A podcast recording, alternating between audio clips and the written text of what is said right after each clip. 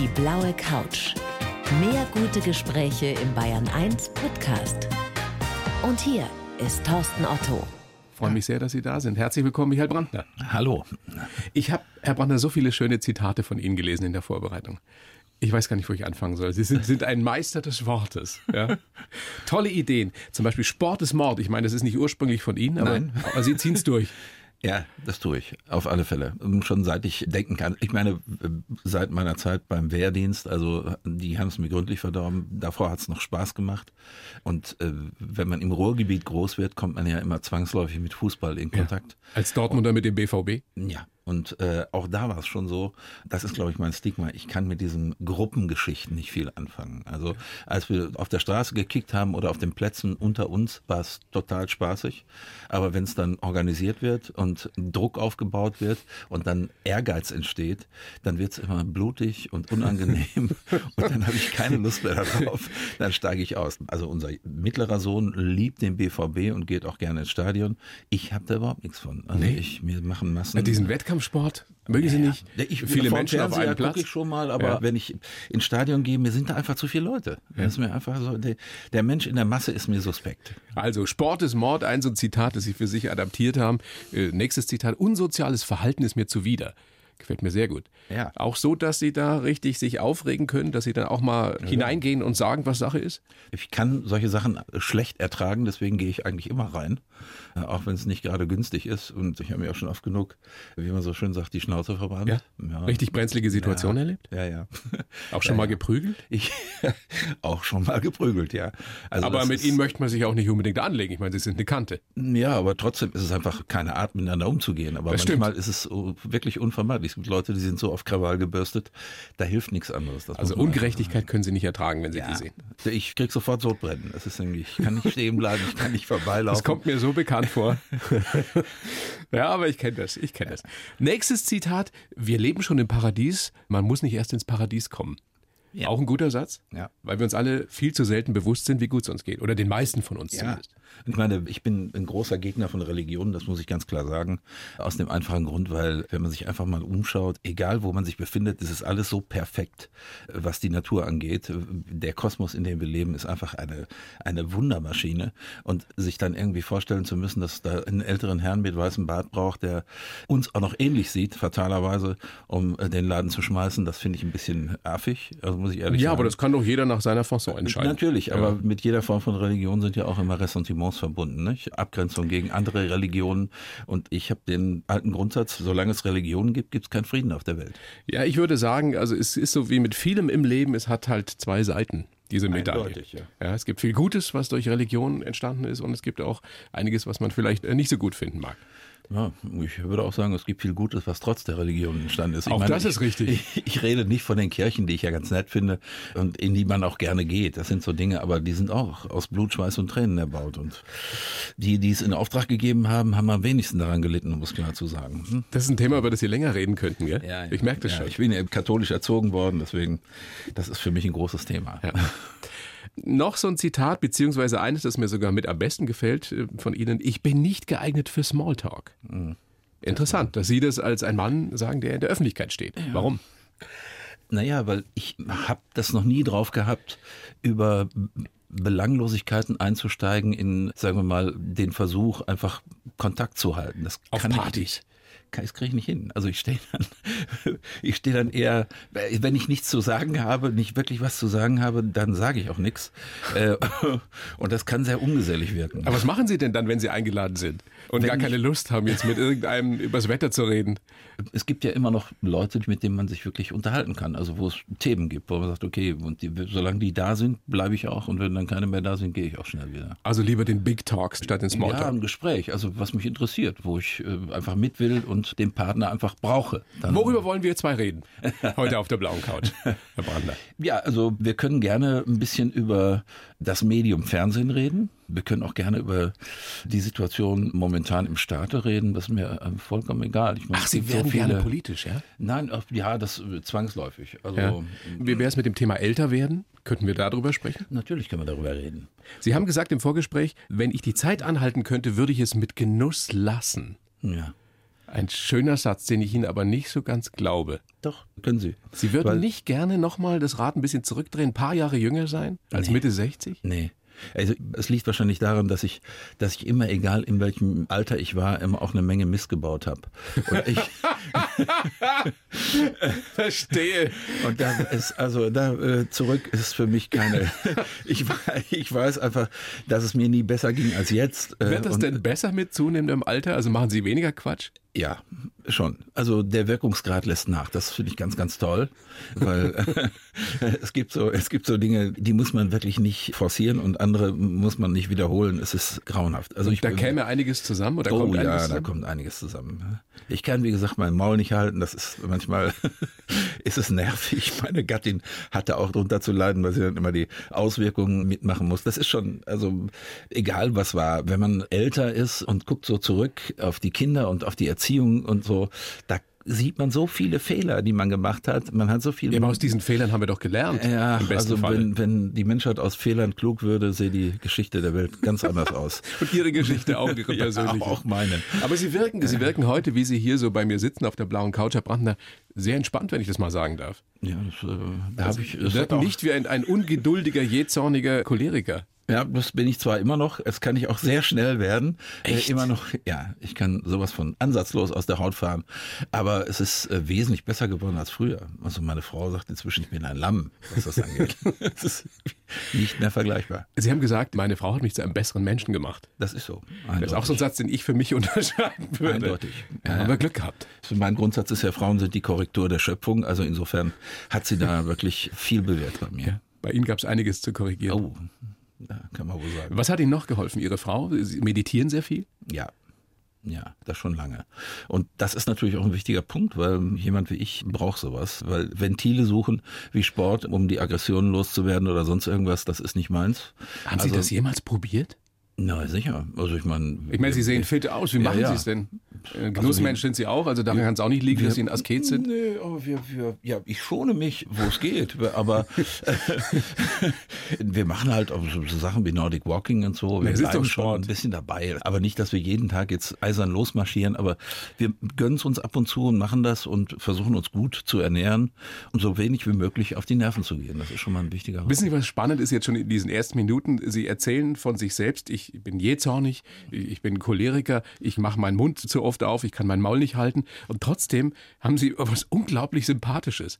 Sie haben schon was Knuddeliges. Ich kann, ich kann mir überhaupt nicht vorstellen, dass Sie unangenehm werden können. Ja, äh, ja, wie gesagt, Dr. Jekyll und Mr. Hyde. Nicht immer, oder wenn man sich nicht immer beliebt macht, dann ist es ja auch so, ich glaube, Franz Josef Strauß hat mal gesagt, wer everybody's darling sein will, der ist irgendwann everybody's Depp. Ja, Das wollen Sie Spruch. nicht. Das ist ein guter Spruch. Ja, allerdings, ein super Spruch. Ja, ja. Sie wollen nicht geliebt werden von allen? Nee, also das passiert nicht und sich das sich darauf zu versteifen, ist, glaube ich, ein, ein blöder Job. Also Aber machen viele, die in der Öffentlichkeit stehen. Die machen es deshalb, weil sie, weil sie anerkannt sein wollen, weil sie geliebt werden wollen. Ja, also mal ernsthaft, die Zuneigung meiner Familie ist mir schon mal erstmal 80 Prozent. Und wenn die Leute mögen, was ich mache, finde ich das toll. Also wirklich wunderbar. Naja, aber ich muss nicht, muss da nicht nur anfangen, mich in irgendeiner Form jetzt zu bemühen um die Gunst äh, aller. Also das ist mir ein bisschen blöder Job. Aber es ist doch toll, wenn Millionen Hubert und Staller oder Hubert ohne Staller heißt ja jetzt gucken Ja, ja. und sagen, super, was der Brandner da macht. Ja, es ist. Fühl mich gut unterhalten, hab Äh, Spaß. Karmisch eine wunderbare Aufgabe. Man bringt die Leute zum Lachen. Besser geht's nicht. Ne? Immer mittwochs 18.50 Uhr, bei uns im ersten, wie wir ja sagen. Und Sie jetzt in neuer Rolle sozusagen. Ja, auf der Straße sozusagen. Raus. Degradiert. Degradiert. Das ist schon ein großer Spaß. Der Gierwitz, der ehemalige Polizeichef, sitzt jetzt im Streifenwagen. Ja, genau. An der Seite von Christian Tramitz. Vom Hubert. Der, der Ausbund an Inkompetenz jetzt äh, in der Praxis, in der brutalen Praxis. Aber er bemüht sich. Ja, immer. Das hat er sicher. Also die Girwitz-Rolle ist ja eine einzige Bemühung. Da liegt, liegt ja der Charme. Wie das ganze Leben. Das ist eine schöne Figur. Metapher fürs Leben. Eine einzige Bemühung. Ja, sichtbar auch. Ne? Also das ist wirklich bei Girwitz ganz deutlich. Wer hatte denn die, wie ich finde, geniale Idee dazu? Sie da jetzt in den Streifenwagen zu setzen? Einfach nur, weil Staller wegfällt? Oder? Ne, Jana Brandt kam auf die Idee, weil es gab so diesen kleinen Schock, als Helmfried gesagt hat, er macht nicht weiter. Und dann haben wir gesagt, ja, gut, dann war es das jetzt, okay. Und dann dachte sie irgendwann, ja, äh, warum nicht ein bisschen umtauschen und drehen und einfach weitermachen. Und der Vorschlag kam mir sehr gut vor und deswegen haben wir das dann einfach auch probiert. Also ich mag es sehr gerne. Ja. Ich kann jetzt nicht für Millionen andere Bayern 1 Hörerinnen und Hörer sprechen, aber mir gefällt es sehr, sehr gut. Und ich hoffe, dass das so weitergeht. Ja, das hoffe ich auch. Ja. noch hoffen wir nur, weil so klar hat man sich noch nicht geäußert vom BR. Mal gucken. Vielleicht kommt ja was irgendwann in den nächsten Wochen äh, reingesegelt, dass uns das Platzett gibt. Schön wär's. Es, ist, es muss so kommen. Es ist eine tolle Serie, tolle Schauspieler. Was, glaube ich, vielen äh, besonders gut gefällt, ist diese, diese Leichtigkeit, die darüber kommt. Ja. Klar. Das ist nichts Bemühtes, nee. nicht angestrengt. Mhm. Es ist eine Leichtigkeit und, und, finde ich etwas, was wir in der heutigen Zeit besonders gut gebrauchen können. Sehr. Das finde ich auch. Das also die Leute, wenn sie kommen und sagen, wir finden das so toll, wissen Sie, dann setze ich mich hin und dann habe ich einfach mal gute Laune. Das kann man so gut gebrauchen. Das ist so. Die brauchen das alle. Die sind alle so, stehen alle unter diesem Stress. Global wettert so viel Zeug auf sie ein, so viel Idioten an der Regierung, also nicht nur bei uns, sondern in der Welt überhaupt. Wir haben ja so viel Volltrottel gerade, die irgendwie versuchen, sich zu profilieren, so alte Herren. Mein Komm, Gott. Kommt jetzt gleich ein Ausbruch? Nein, nein, nein, nein. Deswegen verstehe ich ja gut, dass die Leute, wenn die dann irgendwie äh, in die Zeitung gucken oder das Radio anmachen und dann kommen wieder Meldungen und dann denkst du, mein Gott, es wird doch nicht besser. Es wird immer schlimmer. Und ja, das so aber wir gestehen uns, wir gestehen uns ja sehr, sehr selten Leichtigkeit zu. Das ist ja nun etwas, womit wir uns hier in Deutschland, auch in Bayern, nicht unbedingt immer so leicht tun. Ja. Ist Leichtigkeit auch etwas, was, was schwer herzustellen ist? Sehr. Eigentlich sehr schwer. Das ist das Schwerste überhaupt. Weil? Ja, das Drama ist eine Geschichte, die hat man äh, schnell gemacht. Da muss man einfach nur in den Keller gehen und dann äh, auch so emotionsmäßig. Aber oben zu bleiben und leicht zu bleiben, da braucht man erstmal eine große Improvisationsfähigkeit.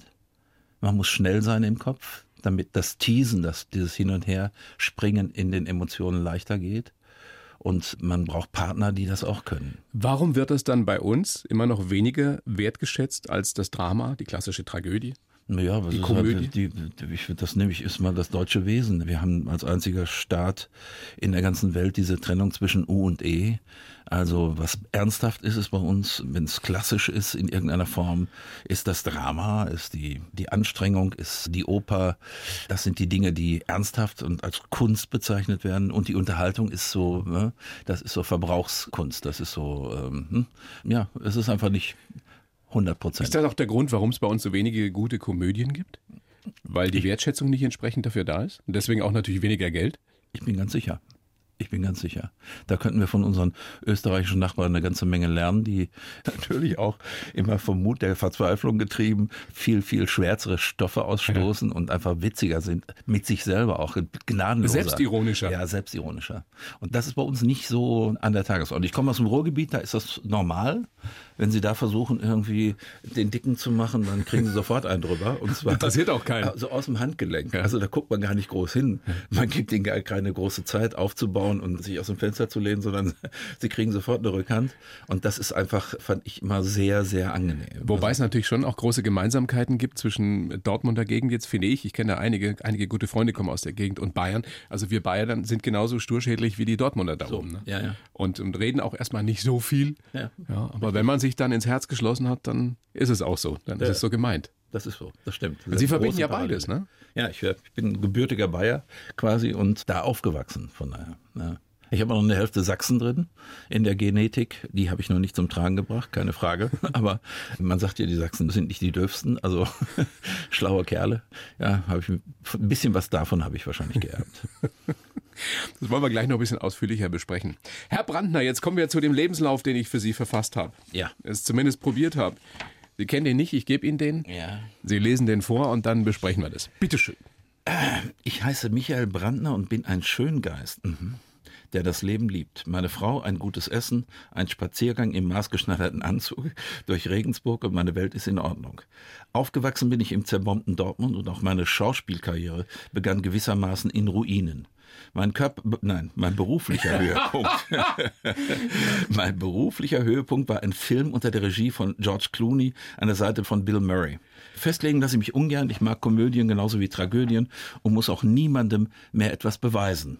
Aber nichts langweilt mich mehr als die Wiederholung. Deshalb bin ich nicht nur in der Küche sehr experimentierfreudig. Ja, also äh, äh, das mit dem Schöngeist ist ein bisschen, ja, Ne? würde, wenn man mich, zu? wer mich so kennt, würde jetzt sagen, so ätherisch, äh, das ist, ja, ich mag schöne Dinge, keine Frage. Äh, Keine Frage, stimmt schon. Also Schönheit ist für mich auch ein ganz wichtiger Punkt. Also ich stelle auch gern Schönheit her. Also Was ist denn Schönheit? es gibt so eine gewisse Harmonie, den goldenen Schnitt in allem. Also gerade beim Bau von Möbeln oder beim Einrichten von Wohnungen, beim Malen, all diesen Dingen kann man Auch in Gesichtern? In Gesichtern. Also mögen Sie klassisch schöne Gesichter? Die sind ja manchmal ein bisschen langweilig. Nee, nee, nee. Die klassisch schönen Gesichter sind ja nicht die schönen Gesichter, sondern die sehen einfach nur gut aus. Schönheit braucht immer eine Macke.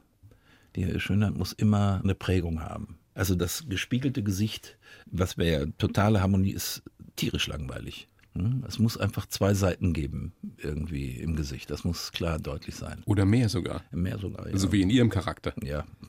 Sie- Ja. Sind Sie ein schöner Charakter? Oh, wie will man das sagen? Also, ähm, also ich habe niemand, solange ich zurückdenke, niemandem wirklich nachhaltig wehgetan. Insofern kann ich sagen, ich bin kein mieser Charakter, aber ob ich ein schöner Charakter bin, das weiß ich nicht. Also es gibt da bestimmt Menschen, die da noch höhere Ansprüche haben. Ihre Frau zum Beispiel. Sie haben über Sie gesagt, meine göttergleiche Gattin. Na, sie ist die eindeutig schönste Seele, die ich kenne, keine Frage. Aber die hat an mich nur den Anspruch, dass ich bin, wie ich bin. Also die hat nicht äh, versucht, mich Hat in nie versucht, Sie zu verändern, Sie zu verbessern. Nee, Gott sei Dank nicht. Ist das Geheimnis, oder? Wahrscheinlich, ja. Ja, wahrscheinlich. Wie Also wir lange seid ihr zusammen? Ja, jetzt, äh, wir haben äh, 23 Jahre verheiratet. Ja, 24 Jahre ungefähr. Nicht schlecht. Ja. Das ist dann nächstes Jahr silberne Hochzeit, oder? Ja. Wow, schaffen die meisten nicht. Oder viele nicht. Ja, klar. Ich habe letztens gelesen, ein Jahrzehnt, glaube ich, war sieben Jahre die durchschnittliche Heiratsdauer und jetzt ist es auf drei Jahre gesunken. Ja, weil offensichtlich diese Event-Heiraten haben sich so durchgesetzt, dass sie immer einmal heiraten mit allem drum und dran, diese Leute, die immer durch die Stadt laufen und sich dann irgendwie gegenseitig übereinander lustig machen müssen und so.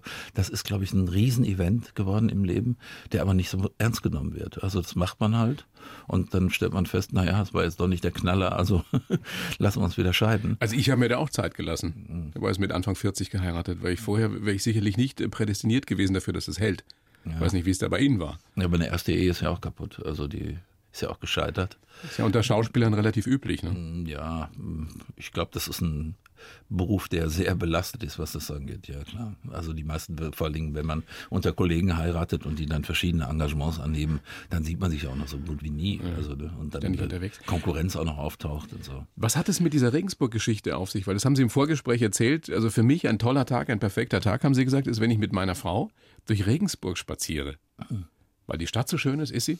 Ja, was ist es? Zweifelsfrei. Es ist eine richtige kleine Erholung. Also man fährt da hin und hat einfach schon auf dem Zettel, man geht irgendwo schön essen, man läuft am, am Fluss längs, man genießt die, die. Altstadt. Ja, zum Beispiel. Also ich mag das sehr da. Das Essen ist hervorragend.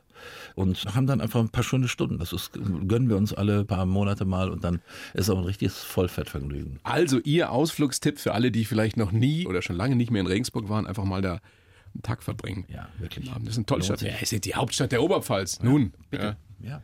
Was, will man, was muss man mehr wissen? Ja, ist so. Und was ist das mit den Maßanzügen? Ich meine, Sie haben heute auch einen an, oder? Sie tragen, Ja. glaube ich, nur Maßanzüge. Weil Sie sonst Snob sind? Nein, das ist, hat einfach was damit zu tun. Ich weiß nicht, ob Sie das noch erinnern. Als Kind sind Sie immer eingekleidet worden, ne? Hat ich, musste ihnen immer, ich musste immer Lederhosen tragen. So okay. kurze Lederhosen. Seitdem hab ich habe auch ich eine Allergie dagegen. Na, die habe ich nicht entwickelt, aber ich wusste immer, also es war, die kurze Lederhose war eigentlich immer noch das bequemste Kleidungsstück, weil man damit einfach umgehen konnte. Aber dann musste man auch immer Sachen reingesteckt werden, wenn es dann hieß, da brauchst du auch mal wieder ein bisschen was Besseres. Und das waren meistens irgendwie kratzige Klamotten. Dann steckte man da drin wie in einem Kostüm. Ich kam mir immer kostümiert vor und ich mochte das nie. Kostümieren mochte ich nie. Also als Kind auch immer, wenn sie versucht haben, dann mich in irgendwas reinzustecken, das war immer total unglücklich. Deswegen verstehe ich auch gar nicht, warum ich Schauspieler geworden bin. Aber dann erlebt man das erste Mal, man geht ja, wenn man einkaufen geht, immer, sagt man, das nimmt man in Kauf. Das ist jetzt nicht perfekt, was ich jetzt gerade anhabe, aber das sieht eigentlich ganz gut aus. Sagen Sie doch mal, da lässt man es vielleicht ein bisschen abändern. Aber es ist das Gefühl, dass einem was wirklich auf den Leib geschneidert wird, dass ein Kleidungsstück eigentlich wirklich nur für dich da ist. Und dass es sitzt und passt und du kannst es immer anziehen und reingucken und dann denkst Vorausgesetzt, du nimmst nicht zu. ja, gut, aber ich meine, das lässt sich ganz schnell regeln. Macht man halt neuen, ist ja gut. Aber, Aber ist das nicht sauteuer, einfach so ein Maßanzug? Nee, also wenn ich mir überlege, also grundsätzlich mal Anzug, ich kann mit Casual nicht viel anfangen. Ich habe äh, mit den Jeans schon nichts anfangen können, weil das war für mich immer Arbeitshosen und ich bin Arbeiter gewesen früher. Die mochte ich noch nie. Die, Also sie tragen immer Anzug. ich trage immer Anzug, schon sehr lange. Und dann äh, zahlt man für einen Anzug, der einigermaßen aussieht, zahlt man 600, 700 Euro. Okay. Ja, das ist, irgendwie, ist halt so. Und, Und der äh, hält natürlich auch wahrscheinlich länger als einer von der Stange, oder? Nee, ich meine, das, was ich jetzt zahle, liegt in diesem Bereich und lass mir dann immer zwei Hosen dazu machen. Das heißt, der hat einfach eine Lebensdauer, die völlig anders ist. Und das ist eine klare Sache. Und dann hat es genau die Taschen, die ich haben will, an der Stelle, wo ich sie haben will. Es ist was Den- Individuelles, was Persönliches. Ja, ich habe den ja mitgestaltet. Das meine ich, ne? der Stoff, wie er gemacht wird und ähm, ich habe mir so Sachen entwickelt, dass man das so nach ganz oben ho- hochknüpfen kann, wie so diese, diesen Mao-Anzug. Ich mag das einfach. Ich, ich fühle mich da sauwohl drin und das merkt man einfach. Und das ist ein wichtiger Punkt. Das stimmt, das stimmt. Du merkst auf jeden Fall, ob jemand das, was er trägt, ob er es gerne trägt. Und dann fühlt er sich wohl damit und dann hat er gleich eine ganz andere Haltung auch. So ist es. Ist richtig. Ja. Und wir sind ja auf den ersten Eindruck nahezu ständig angewiesen als Person der Öffentlichkeit.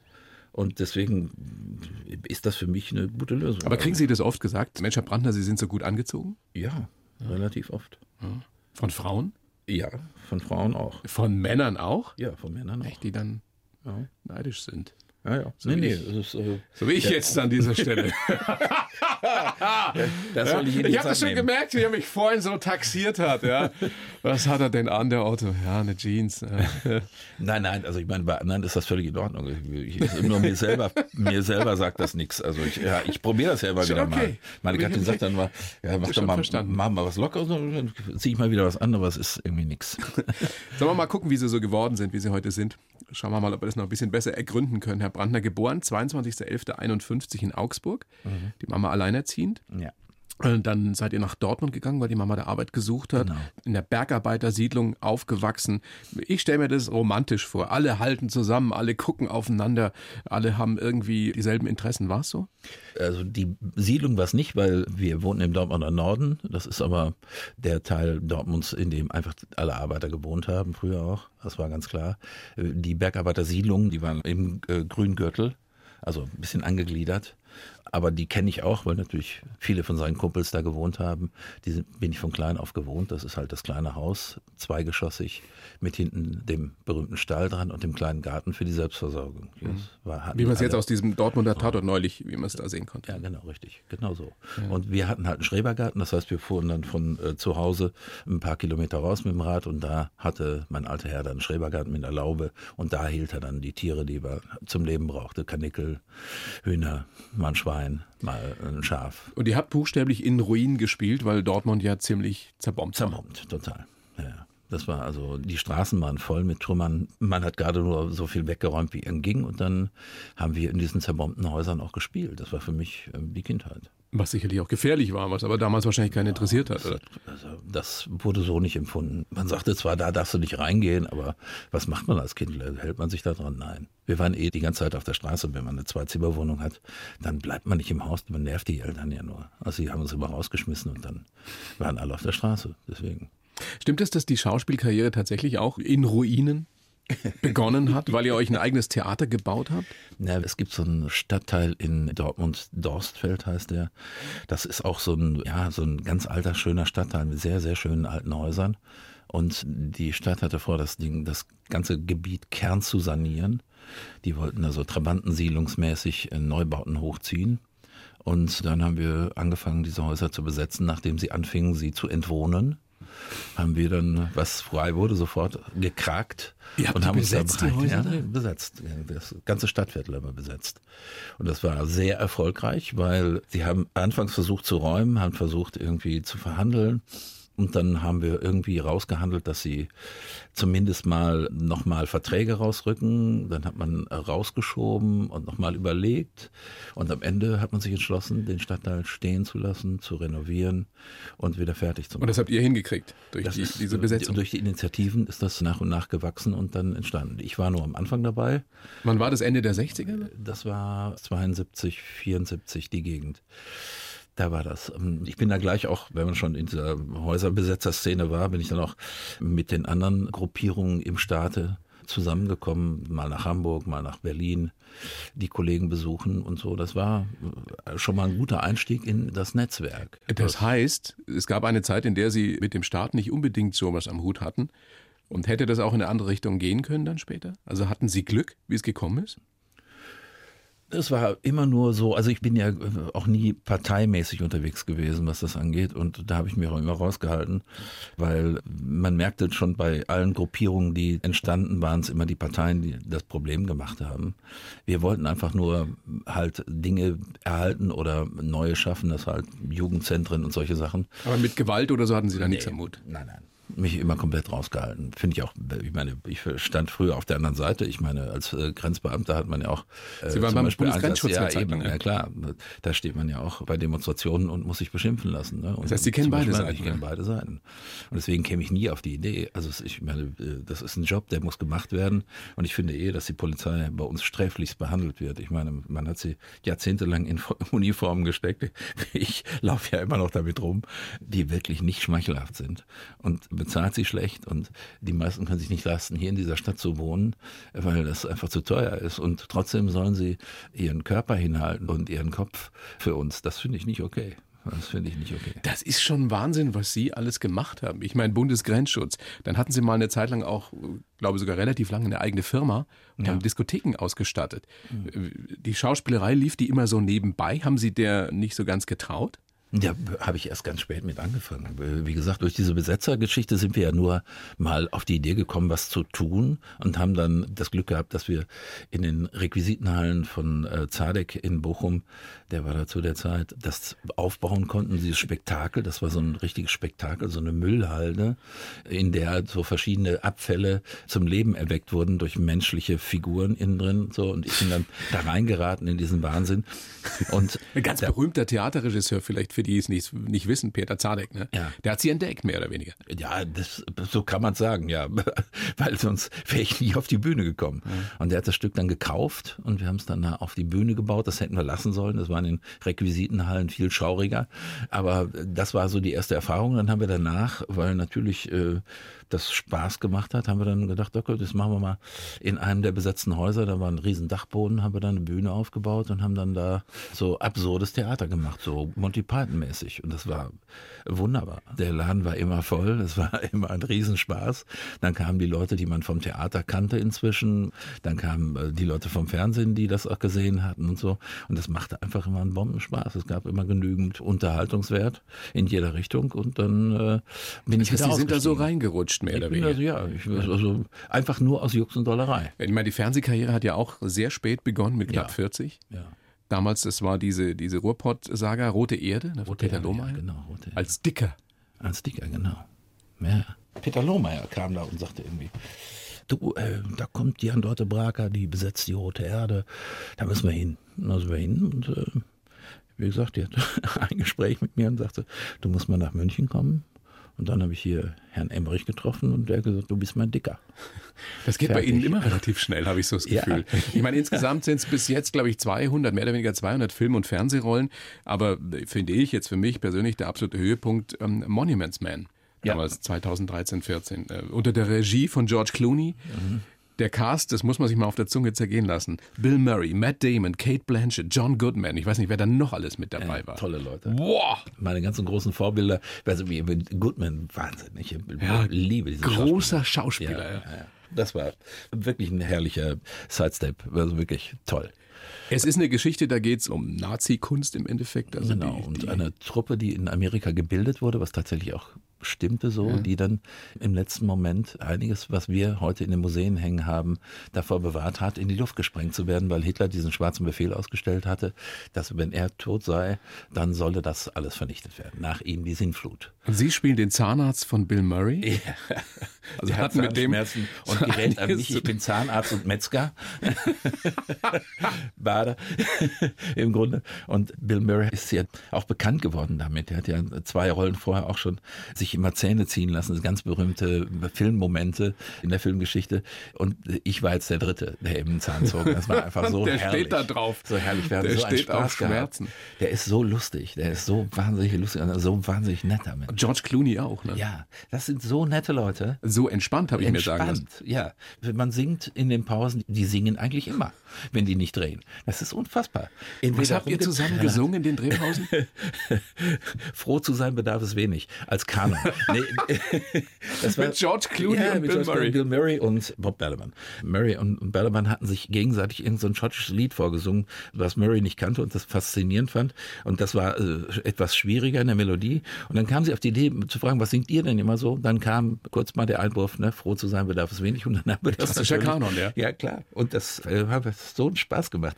Die sind den ganzen Tag auch, wieder. ne? Ja, total.